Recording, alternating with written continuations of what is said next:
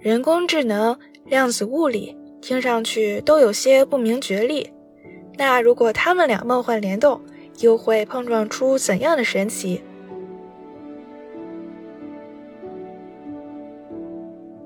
其实，早在上世纪九十年代，美国魏奇塔州立大学的物理学教授伊丽莎白·贝尔曼就已经在研究如何将量子物理和机器学习相结合。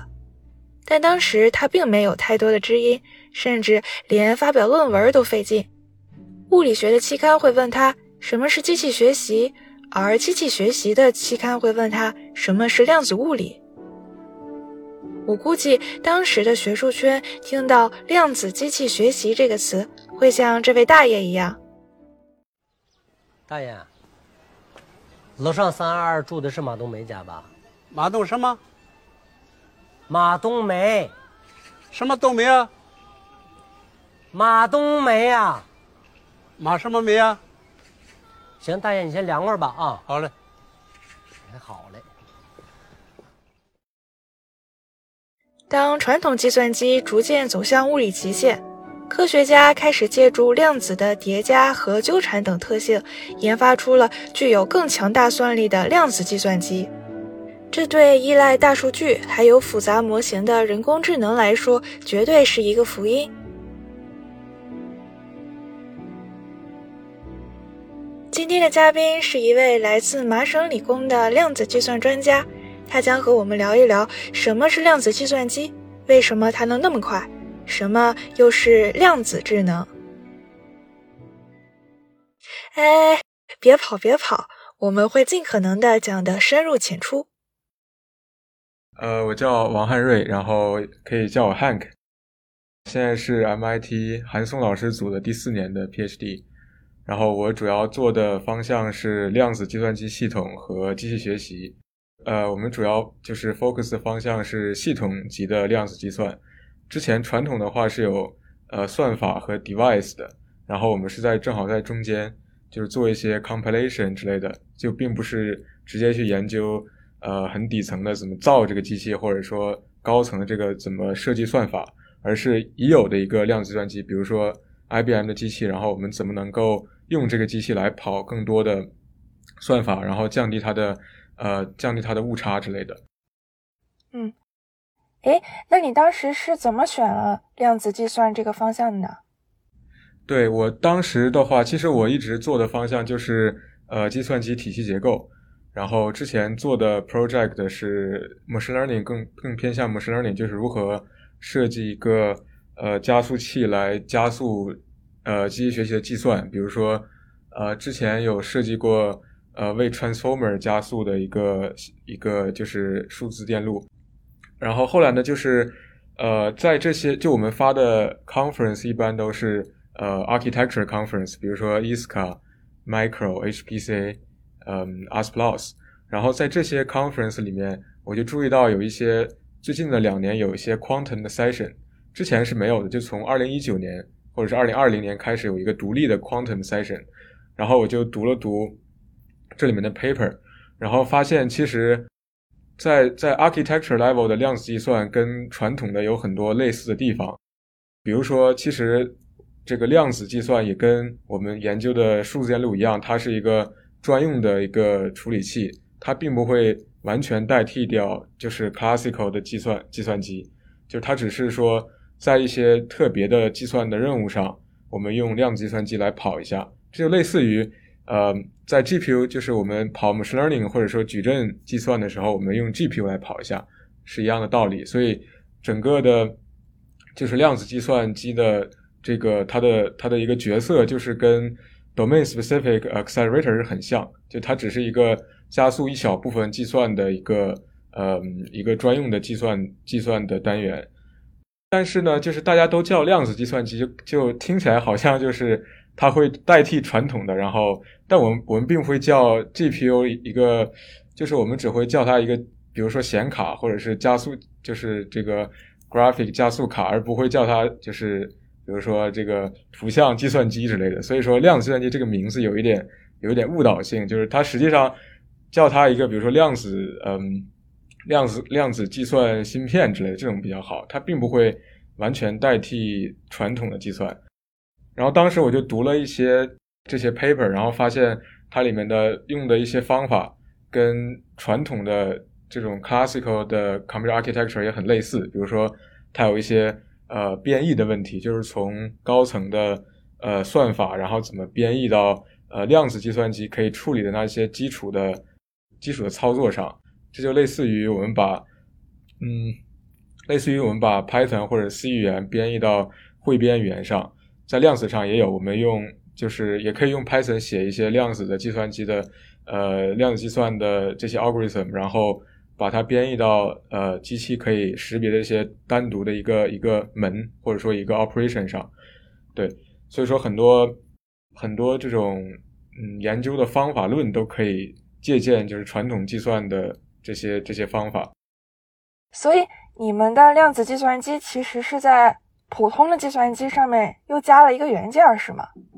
对，可以这么理解，就是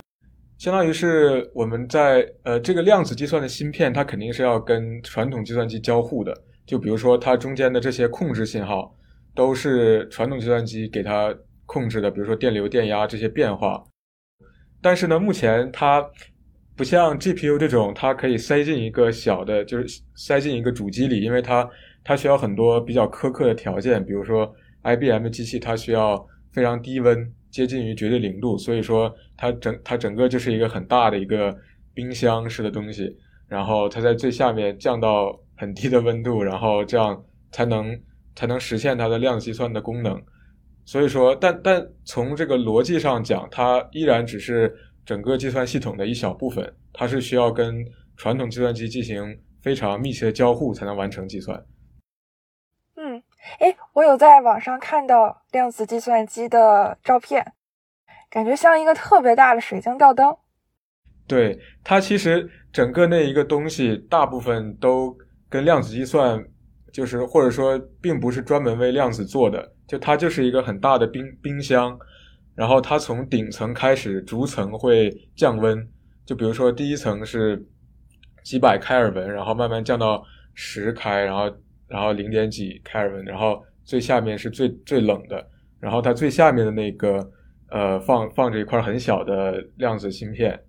然后所以整体说整整体上其实都是为了能够把它那个量子系统可以 work 的这种环境给搭出来，对，所以看着很看着像很就是非常庞庞杂的一个系统，但大部分的计算其实都在底层的一个很小的芯片上做的，对。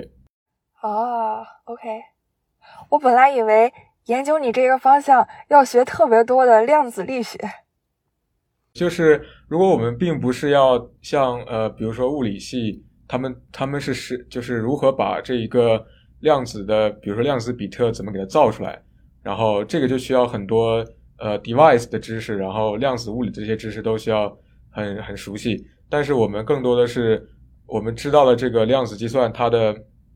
它的原理。它在数学上的抽象，然后把这个拿出来之后，我们就可以呃，就是用已有的这些机器来跑，然后解决已有机器上的一些问题。比如说，已有机器上它的它的这个量子的噪声很大，就 noise 很大，然后我们怎么能设计一些呃特别的算法，然后把这个噪声降下去？对，所以说并不需要很多量子物理的这种知识。嗯，那我们之所以要把一部分的计算从传统计算机上转到量子计算机上，是因为它的运行效率更高吗？那这其中的原理是什么？嗯，OK，呃，量子计算的原理，就如果非常简单的说的话，嗯，就是呃，我想一想，比如说我们在传统计算机里，我们是用 CMOS，然后就是可以，我们是有传统的比特，然后这传统的比特它是，嗯，它是有零和一。然后这个对应于实际的物理系统里面，就是比如说电平的高低，就是高电压和低电压分别代表了一和零。然后这个在量子计算里面，其实它有一个对应的概念，就是量子比特或者叫 qubit。然后量子比特的话，它其实呃跟传统的它最大区别就是它呃它有介于零和一之间的这种状态，就是它可以表示零，也可以表示一，但它也可以表示。中间的一个混合状态，就比如说，呃一半的系统的能量在一上，一半的在零上。这个在经典计算机里就无法实现，因为经典里面要不就是零，要不就是一，但是量子里可以有一个叠加状态。然后有了这个叠加状态之后，这个量子计算机它能表达的信息的量，就是当当有一个量子比特的时候，它能它能承载的信息量就已经比经典的比特要多了。然后当更多很多个量子比特它处在一个叫做纠缠状态，或者说 entanglement 的时候，它的呃要描述这个系统它需要的呃它需要的就是一个呃信息的量是和量就是 qubit 的数量成 exponential 关系。比如说在经典里面我有十个比特，那我就表示了十就是十个比特的信息，然后同每每一个时刻只能表示十个比特信息，但是在量子里面我是可以表示一个。二的十次方这么长的一个呃信息的一个 vector，然后当我做计算的时候，呃这些这些计算的门它是操作在这个很长的这个状态状态 vector 或者叫 state vector 上面，所以说核心就是量子它有一个纠缠，纠缠使得它能表示信息的量是跟它比特的数量成呃指数关系。但经典里面，它的比特之间是呃没有任何纠缠的，所以说它只能表示线性的线性的信息，这是纠缠带来的好处。然后另外一个就是，即使是单个的量子比特，它有一个叫做呃 superposition，就是叠加状态，然后它能表示零和一之间的这种信息。比如说我我可以有十分之一的能量在零上，然后十分之九的能量在一上，或者说。我有一半的能量在零，或者一半能量在一，就是我如果只用一个经典比特，是肯定表示不出这么多信息的。相当于是它承载信息的能力要更强。具体的实现的话，刚才像刚才说的一个，比如说 CMOS，它可以就是 CMOS 经典电路，它它有零和一的电平。然后在量子里面，其实有很多不同的实现的呃技术，比如说呃，比如说一个。呃，一个系统它可以有两个能级，然后一个能级是零，另一个能级就表示一。但是呢，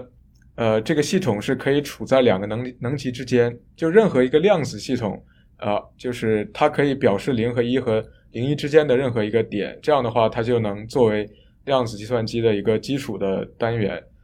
这个例子，比如说，呃，除了刚才说的那种，呃，比如说一个超导电路，它可以造出一个系统有。零一还有零一之间的这种状态，然后最基本的，比如说一个它的原子，它有自旋，然后这自旋它也可以处在呃两个两个状态，然后它也可以处在两两个之间的叠加状态，或者说一个离子，它的能它处在能级，就比如说能级一、能级二，然后这两个之间它还可以处在一个叠加状态。所以说，其实自然界里面有很多呃，就是自然。自然形成的量子系统，然后有一些量子计算机，它的原理就是基于这种自然形成的量子系统，然后有一些其他的计算机，它是基于人造出来的一个量子系统。那这个叠加态它是可以被测量的吗？就是我怎么知道这个量子它现在究竟是百分之几的零和百分之几的一？呃，这个是如果我们只有一次测量机会，这个是不能知道的。呃，但如果我们可以呃重复的制备很多次这样同样的状态，那我们就可以通过测量许多次来得到这个零和一的分布。比如说，我在计算量子计算机上造一个零和一的各二分之一概率的叠加，如果我只测量一次，那我肯定是不知道它到底是不是二分之一的叠加，因为我要么是得到零，要么是得到一。但是如果我测，比如说一千次，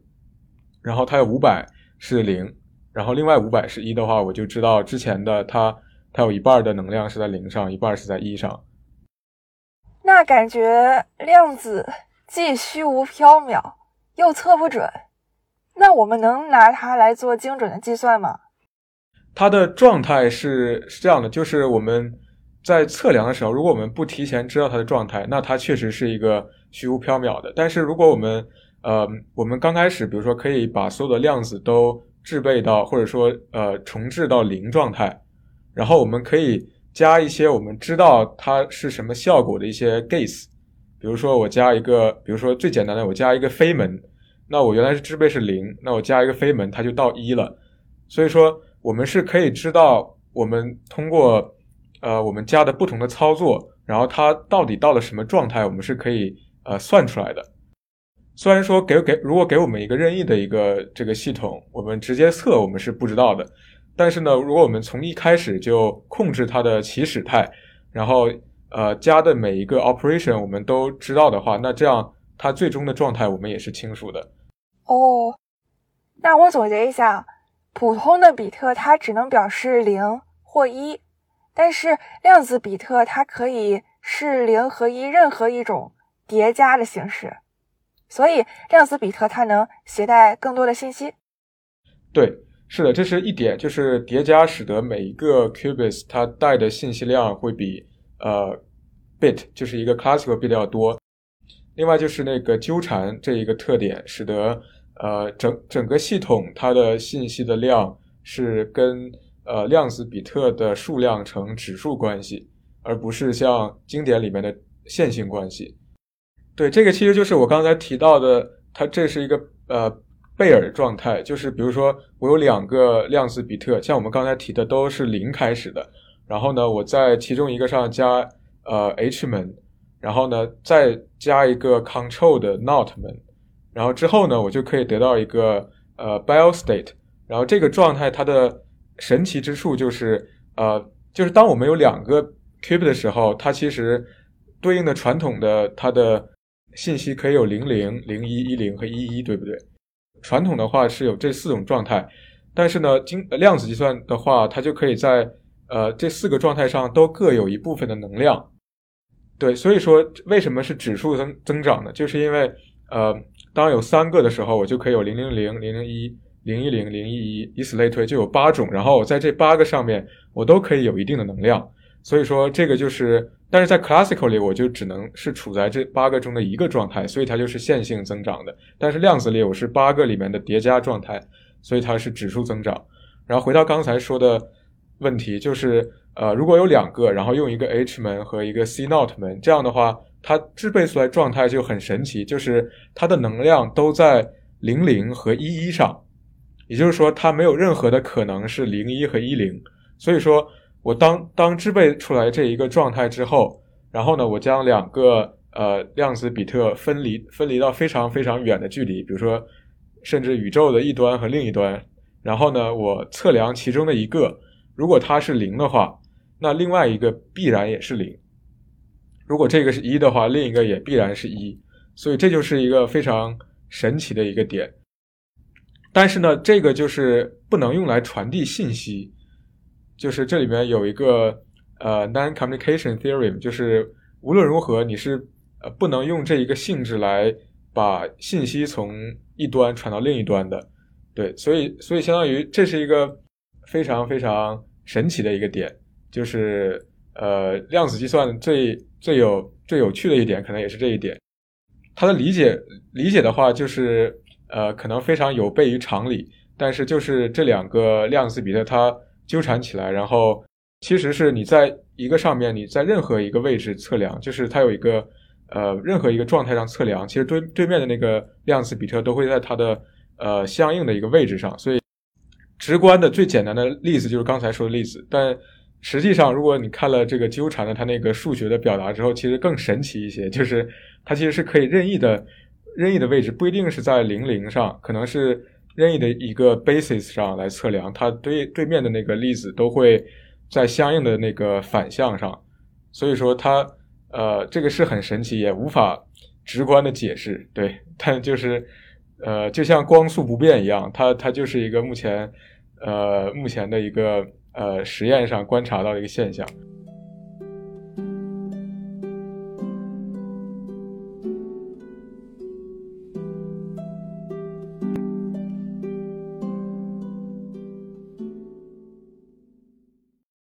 你具体在研究什么呢？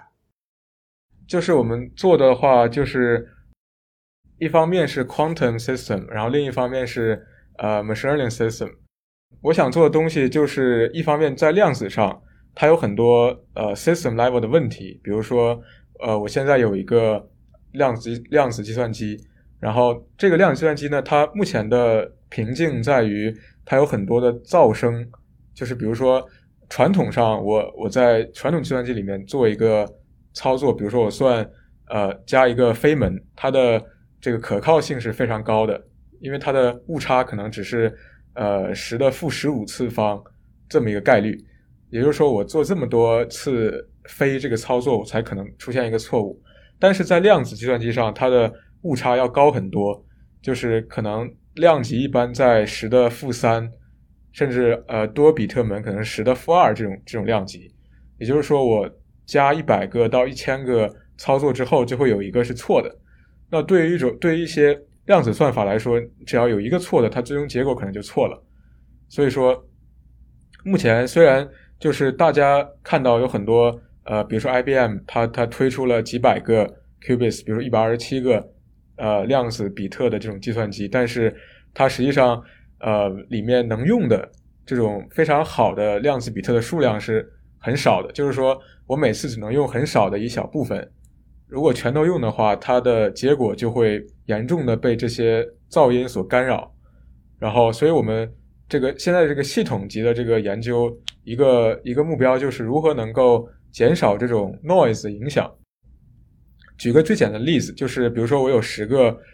十个量子比特造出来了，然后呢，其中发现有五个是很差的，就是经常出错，然后另外五个是很好的，但是呢，它们之间还有一些连接关系。比如说，我想我想加一些两比特门的时候，我就要保证这两个物就是物理上的这两个 qubits 它是连起来的。然后所以说，那这样，比如说我现在有一个呃算法，它需要五个量子比特。那最直观的想法就是，那我只要把这五个量子比特用这五个好的，就是五个这个逻辑上的量子比特，用五个好的物理的量子比特算就可以了，对吧？因为剩下五个它是很差的，我算一算可能就得到一个错误的结果。但是我可以用这五个好的，但现在问题就是这五个好的呢，可能它们之间有一些连接关系是不满足我算法算法的要求，比如说我算法上想加一个。呃，第一个 qubits 和第二个之间的一个门，但是我发现我放上去之后，如果用这五个，它们一和二之间并不连接，那这样的话就需要想一些办法，就如何能够将这一个五个逻辑上的比特量子比特，呃，mapping 到五个呃物理上的量子比特，这就是呃系统量子系统里一个非常呃重要的问题，它叫 qubit mapping，就是量子的映射。从逻辑映射到物理上，对，这个有点类似于，比如说，现在我在算一个 CNN，然后，呃，我有很多这个 GPU，很多 micro 这个这个 stream microprocessors，然后我到底把这 model 的哪几层放到哪哪些这个呃 processing element 上面，有点这个意思。然后还有举个另外一个例子，也是一个系统上一个很呃很有趣的例子，比如说。不同的量子比特之间，它是会产生一些互相的干扰。比如说，我在一个机器上，然后有十个比特，然后呢，现在比如说你在跑一个算法，因为现在都是 cloud base 的，所以说之后肯定会有这种问题，就是大家都 share 了一台机器，这就跟传统里面的那个呃非常类似，就是有一个类似于虚拟机的概念在那里，就是我并不会把这个。一个整个的机器给一个 user，而是会呃有几层这个抽象，然后可的可以使得很多 user 都都同时使用一个机器。那这样的话，它比如说里面就有一个问题，就是我呃比如说我再跑一个呃 algorithm，就是用了五个量子比特，然后你再跑一个，然后你比如说用了三个，然后我们现在在共享一个有二十个呃量子比特机器。那这样的话，我在跑我的算法的时候。呃，可能会影响到你的你的那个算法，因为这些量子比特之间，它们是会产生一些呃互相的，就是互相的影响，这个叫 cross talk。这个的话会减减少这个算法它最终的准确度，所以说我们也会想一些办法，怎么能够使得它们之间尽可能的不影响彼此。比如说，我可以将它们时间上彼此分开，比如说在。一个上面加门的时候，另一个就暂时不加门，然后这个就是呃将他们的这些 instruction 的 scheduling 给分开。对，这是另外一个问题，就是其实这些问题都是比较好理解的，就是只有在，而且是只有在这种很多个呃量子比特都就是这种这种量子系统成型的时候，我们才会遇到的一些非常实际的问题。就可能在三五年前，我们并没有一个几十个量子比特这种机器。三五年前，可能大家都在，或者说十年前，大家在研究如何能够造好一个呃量子比特，所以说那就没有这种这个两个之间的这种这种互相影响的问题。但现在的话，我们已经可以 access 到呃这种有几十个甚至是上百个量子比特的机器上，所以就会有很多这种呃实际的系统问题呃涌现出来。刚才就是说了这个量子系统的一方面，然后其实还有机器学习的这个方面。就这个的话，呃，其实呃是这样的，就是我们在之前我的 research 它很很多是在这种 system level 的 machine learning，就比如说如何呃做一些硬件算法的 code design，然后呃或者说如何能够这个 cross cross stack 这种这种设计。这里面的话，就是我们想一方面将这个 machine learning 的呃，它的优势，或者说把它作为一个呃，把它作为一个工具来呃，来加速量子的发展。比如说，我可以用一些很强大的 ML 的 model，然后来辅助这个量子的这个这个量子系统的设计。呃，举个例子，就是比如说量子的量子的它的这个最底层的控制，它有很多呃 pulse signal，就是刚才说那些脉冲信号。然后这个信号呢，它其实可以有各种不同的形状。然后呢，这个形状的话，其实就可以一种方法就是我可以每一个门我就对应对应一个这个这个它的 pulse 的形状，然后加上去就可以了。但实际上呢，呃，我也可以呃有一个非常复杂的一个形状，然后这个的话，它可以直接完成一些复杂的操作。就比如说这个矩阵，我可以直接通过加一个。呃，形状很复杂的这个 pulse signal，然后实现出来，而不需要把它分解成很多个，再一个一个加。这个的话就是叫做叫做呃最优控制，或者说或者说 optimal control。然后这样这个的话是它很难直接物理上算出来，但是呢，我们可以有一些呃 ML 的方法来来来做这个这个问题，因为它非常适合 ML，因为它底层的话是有这个。它是有理论的支持，就是说它并不是完全没有道理的，但是这个理论呢又很难通过呃就是 analytical 的方法来给它写出来，它里面有一些呃可以用 data driven 的方法来 learn 出来，所以我们就可以用一些呃 reinforce 方法来设计一下这个这个时序信号它是怎么变的，或者说用一些 generative model 然后来生成这个这个信号，对，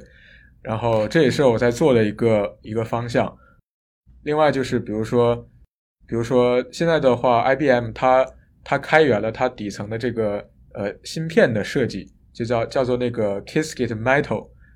就是金属那个 Metal。然后我们也可以设计这个电路，比如说它到底怎么摆放，然后是更更优的。所以说这个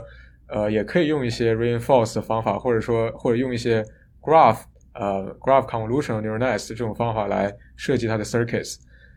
所以有很多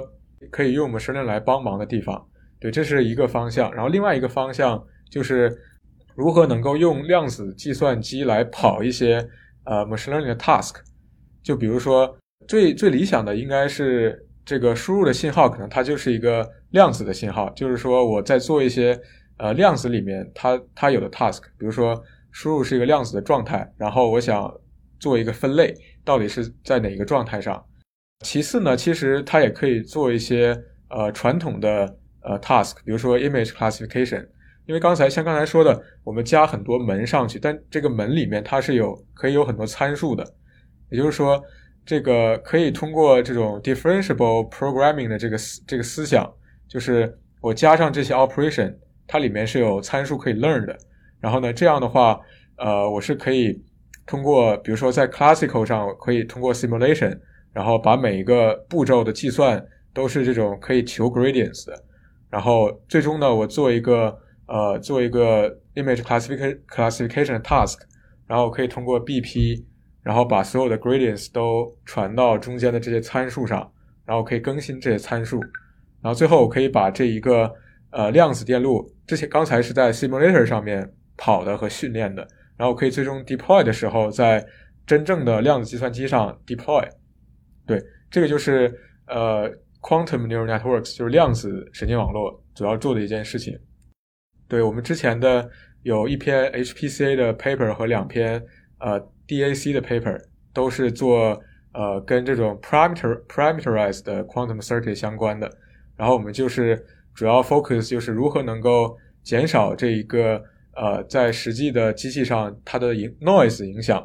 就是呃我们有个 work 叫 quantum NAS，其实它就是跟这个传统的 NAS 相结合，因为呃我们用这个这种这种呃 SuperNet 这种 base 方法，然后设计这个量子电路到底是如何加这些门，因为它的自由度是很大的，我可以在比如说我有十个 qubits，我可以在零一上加，我可以在七八上加，就是它有很大的 design space。然后如何能够设计得到一个最好的一个电路，然后就是我们想要解解决的问题。然后另外就是我们也呃就是有一篇叫 On Chip QNN，然后这个 paper 也是呃就是它的 focus 是如何能够用量子计算机它本身来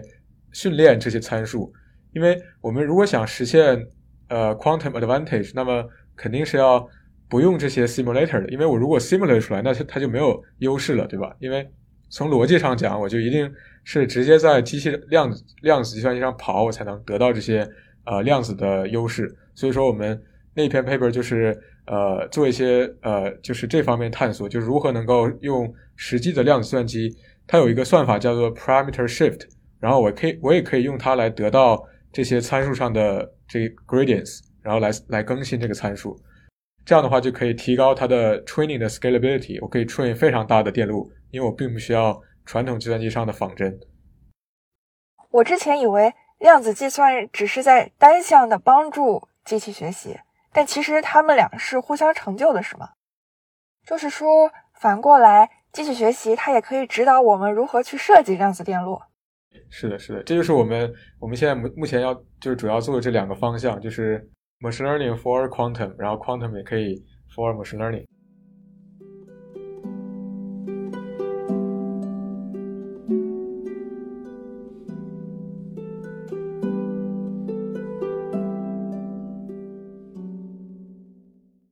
哎，那研究量子机器学习的人多吗？呃。首先就是量子计算系统这一个方向的人其实是非常少的，嗯，我知道的 group 可能也就不到十个，因为就是像刚才说的这种系统的这个系统它造出来没有几年，所以说系统的问题的研究也是刚刚起步。但是呢，很多呃很多之前做 device 的或者说做算法的人，他们也在慢慢的接受这个中间的这一个呃这一个这一部分的这个 community，然后他们也开始在。呃，就是做一些这种 system level，对，然后呃，对于这种 machine learning 加 quantum 的结合的话，呃，有之前有一些呃专门做 quantum machine learning 算法的一些研究者，然后呃，但是他们一般都是说如何能够在量子计算机上实现呃量子优势，然后但是呢，呃，有比较少的人就是或者说用这个 machine learning 来反哺这个 quantum system，这个还是。呃，比较少的，目前做的人也不是很多。那你可是这个领域的开拓者。呃，开拓者不敢说，至少是，但是是，呃，我觉得是这个，我们希望能够就是有越来越多的人来做这个这个方向，我们觉得它是比较比较 promising 的。对。那除了你们麻省理工，还有哪一些大学或者是公司在这个领域是非常领先的？公司的话，就是呃，有主要有几个可以按照它实现量子计算机的呃这个这个技术来分，比如说像刚才说的这种超导的超导电路，呃，最最领先的应该是 IBM 和 Google。然后 IBM 的话，就是现在可以造出上百个 qubits 的机器。然后它的优势的话，就是呃，它可以使用这个这个传统的这种硅基的，就是就是。硅芯片的这些制成，就是之前我们造那些 classical 的芯片，它也是用这些光刻啊之类这种光刻机，它这个生产线是非常成熟的，所以说它造这个呃 superconducting 的这种 chip 也是也是比较可以直接使用已有的这些生产生产线，但是它的缺点就是它需要这种非常低温的环境，然后就像刚才说的，它需要很大的一个冰箱，然后这个冰箱的价格就非常高，可能要可能要数百万数百万美元，然后所以说它的成本就很难控制。但是，但是它如果呃，比如说之后，其实云计算是趋势嘛，所以如果所有的这种这种机器都都在 cloud 上面，那其实也可以忍受这种，就造一个很大的像像一个非常低温的一个 data center，然后在里面放很多这种这种量子的芯片，对，然后我们在 access access 的时候就直接只是通过这个接口来 access 到 cloud 上面，对，然后这是 superconducting 的，然后另外就是还有还有一种叫做离子井，就是 trapped ion，然后它的基本的原理就是我有很多的离子，然后把它限制在一个呃很小的一个空间里，就像一个井一样，就是限在限制在里面。然后它的基本的一个量子的实现的单元就是用这些离子来实现的。然后它的优势就是这些离子它们是非常非常，它们性质非常接近的。然后不像我们刚才说的这种超导，因为超导的话它是一个宏观上的一个芯片。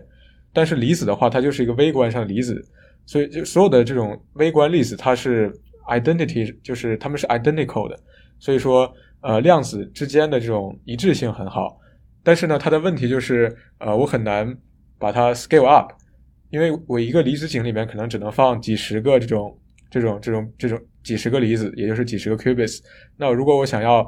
数百个，甚至是呃甚至是实现那个大数分解的这种算法，可能要几几百万个这种 qubits，那那如何能够把这个这个 scalability 提上去，是一个很很困难的点。然后目前有一些人想用这种光，用一些光路，然后加光信号来把它们连起来。然后还有一种就是呃是中性呃中性粒子，比如说 Harvard 就是 Mihail Lukin 组，然后还有 MIT 的呃 Dirk England 他们组就是。有有这种基于呃中性中性粒子的这种量子计算，呃，他们的好处就是是可以在室温里面做，就并不需要加一个很大的低温设备，就室温就可以做这些嗯做这些计算，但它需要真空，所以说又是一个呃又是一个这个缺点。另外就是还有一些基于钻石的，就是呃一个 diamond 的里面它它有很多空穴空穴，就是 cavity。然后这些空穴也可以作为呃基础的这种 qubits，对，这是在 device 的层面。然后在这个系统层面的话，就是呃，比如说呃，University of Chicago，然后芝加哥大学的呃 Fred 虫老师，还有呃 Princeton 的呃 Margaret Matonesi，然后还有 UCLA，还有呃佐治亚理工这几个学校是。是有这种就是 system level 的这种 research，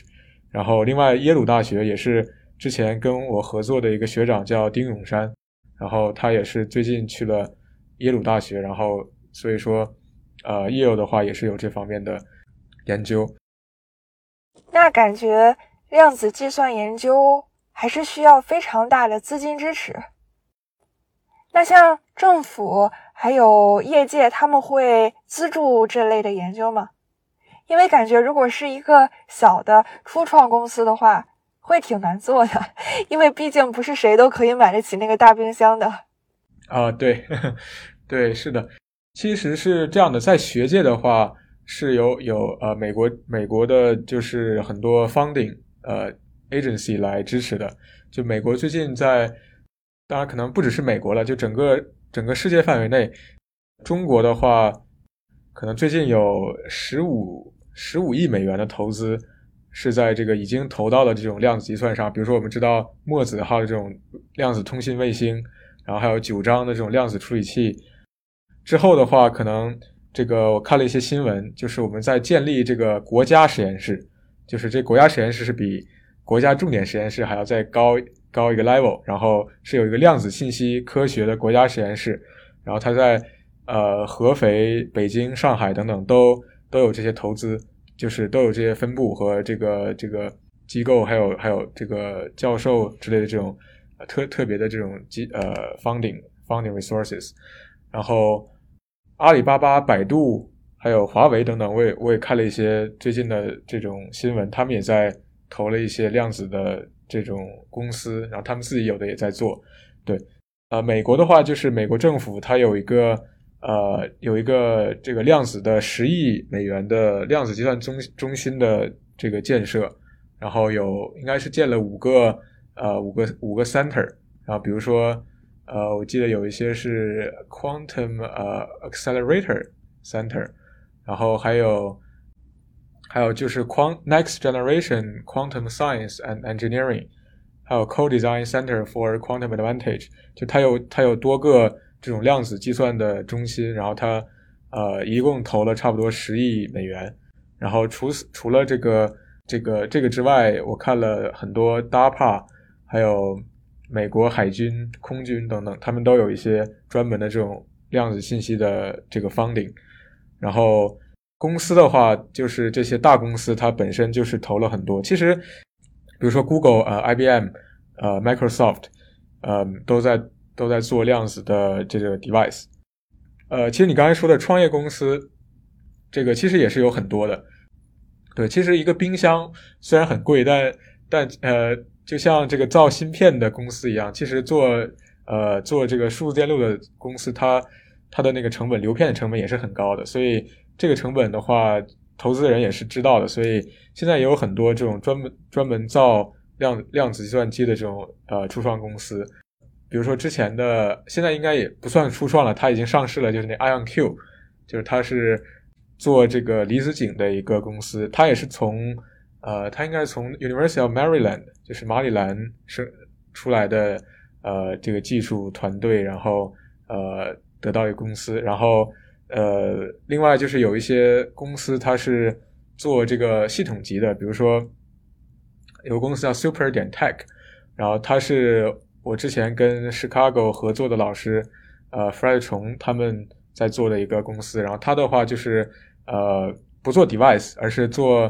这个 service，就是量子 service，比如说客户可以来说我想跑一个呃量子退火算法，或者说我想做一个分子动力学的模拟。然后，那他拿到了这个呃 algorithm 的要求，然后他可以呃用已有的这些公司的机器，其实其实这些机器都呃这个 availability 都已经很好了。我们去 IBM 呃可以直接直接用用它的机器，就是所有人都可以用。然后去 A W A W S 的话，它上面是有好几个好几家公司，有 D Wave 的，然后有 IonQ 的，就已经都挂到这个这个 cloud 上面，就是它的。呃，accessibility 是很不错的，呃，Azure 上面也是有，对，所以说有一些公司就是做这个中间的，对，所以现在对还是感觉发展的比较呃挺快的，就是有很多新兴的公司，对。哦，哎，那之后是不是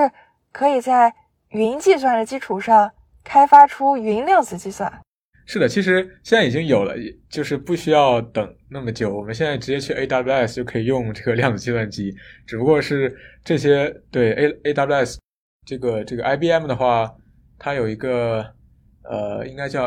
Amazon Bracket，对，然后就是 AWS 上面有很多可以直接用的。只不过是说现在的这些机器，它的缺点还很明显，就是它的计算的这个这个 power。呃，还很小，然后它的它的噪声还很大，所以说它可能并不能实现很多这种非常非常复杂的算法，但是可以跑一些简单的这种 simulation 呢，比如说一些 variational quantum，呃，eigensolver 是一个是一个比较小的，需要量子比特比较少的一种算法，然后就可以在上面上面 run。哦，哎，那量子计算现在有什么应用场景吗？比如说啊。我知道，像生物学家已经开始把量子计算用在新药研发上了。对，呃，其实是这样的，可以就是说，量子计算它，我觉得它应该它的用处分为两类，就是一类是就是 quantum simulation，这是为什么？就是很多实际上这个世界它是量子的，它这个世界是个量子系统。就当我们想仿真很多底层的这些很小的分子啊，或者是原子这种这种操作。那我们传统的话是，我们要知道它这些呃分子它的很多化学键啊，或者说这些呃它们到底是怎么怎么做的这个 interaction，然后我们要做很多计算，然后来仿这个东西。但是呢，比如说一个分子里可能有很多很多原子，那每个每两两之间都会有都会有影响，所以说它的计算量是很大的。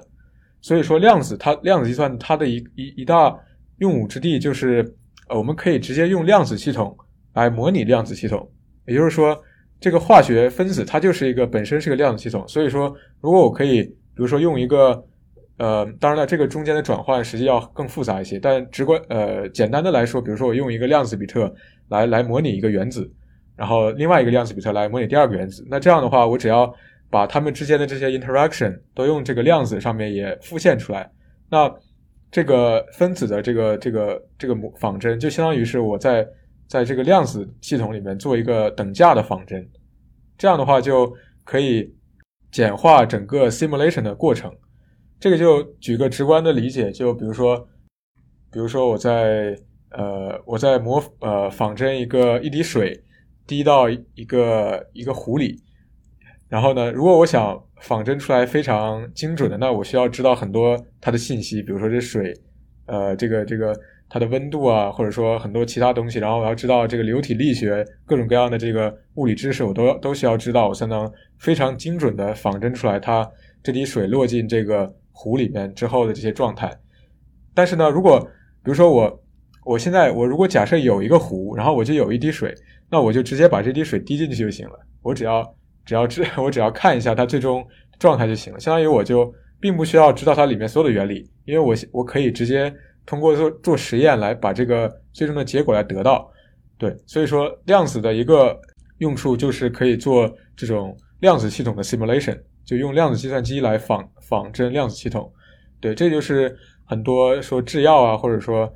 或者说分子动力学这些，它可以用量子计算来做的一个原因。然后另外一个就是。像刚才说的，它量子的承载信息的能力要更强，对这个的话就更更加偏数学一些。就是我就看如何能够制造出一些数学上的算法，然后我利用上这个量子计算机系统它的这个它的信息或者说计算它的信息量是呈指数增长的这个特点。然后比如说之前的大数分解这个算法，它是就 Shor's algorithm，或者是。呃，从大量的数据库里面做搜索，那 Grover's algorithm，这些是从数学上来利用这个量子的特点，然后来发现一些数学算法，来可以正好解决一些特定的问题。对，所以这是主要的两个方向。然后目前的话，很多这种新闻报道都说可以在这些地方商用。呃，我觉得话，目前可能呃用是可以用，但不一定能够比 classical 更好。就是因为刚才说的原因，一个是呃量子比特还比较少，然后另外就是它的噪声很大。就如果是没有噪声的话，就是这个已经可以超过很多经典的计算机了。但是就是因为它的呃它的噪声非常的大，对，所以它它有点就是它有点跟这个 machine learning 不太一样。就是 ML 的话，我们是比如说九十年代的时候，这个有这个 LeNet 一样的 Kun 的 LeNet。那个时候大家还不太会想到这个 neural nets 到底会有什么这种 killer application，对吧？因为那个时候就是大家都不知道这个东西 scale up，呃，变成这个 billion 数量的这种这种这种 ways 之后到底能做什么？就是大家都是要把它实际 train 出来，然后看一下 accuracy 才知道啊，这个比 classical 要好很多。所以说这个是 ML 的这种发展的过程。但是呢，量子的话，它其实是其实是在理论上。我们就可以已经非常严格的证明，如果它比如说有一千个 qubits，那它肯定是要比 classical 计算机最强的 classical 计算机也要快很多。但是呢，现在问题就是如何能够造出来一个一千个可用的 qubits，所以它它更多的是这种工程上如何能造出这个这个这个这么多量子比特。然后如果真的造出来了，并且它的可靠性非常高，那它肯定是非常多的 task 都可以比 classical 要快。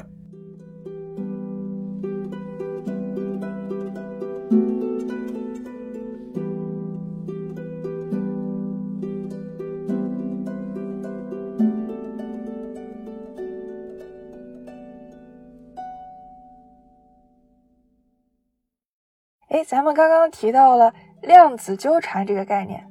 你也说了，你觉得这个现象非常的神奇。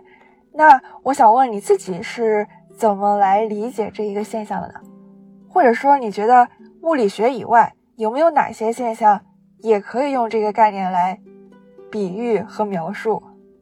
呃，引述一下，这个也是我觉得我看了一些大家觉得很直观的一些例子，然后我可以先说一个，就是像比如说呃心灵感应，就是比如说两个人，然后两个人，然后你在做什么事情，比如说你写你写一，然后他就会写零，或者说你写的东西是一样的，就是有点类似于这个东西，或者是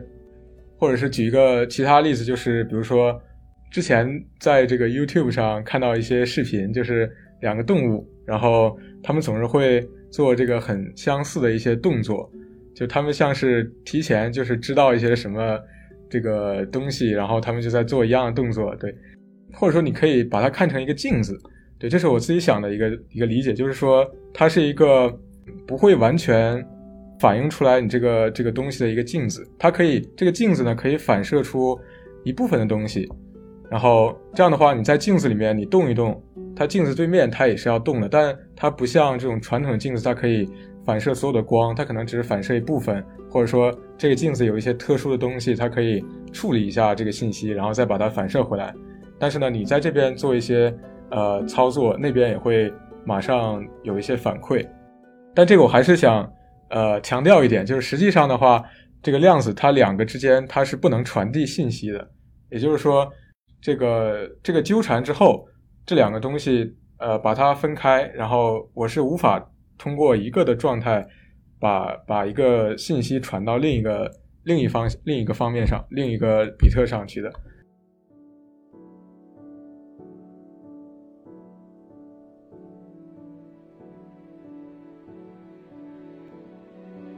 那感谢汉瑞给我们的量子计算一零一。谢谢可心，谢谢可心的邀请，然后希望大家喜欢量子计算。那我们这期节目就到这里，最后我们和听众朋友们说再见，大家拜拜。好的，拜拜。好啦，这就是本期节目。想要认识更多斜杠青年，欢迎你在小宇宙、喜马拉雅、苹果播客等平台订阅关注斜杠青年研究所，也欢迎你把这档节目推荐给你的朋友。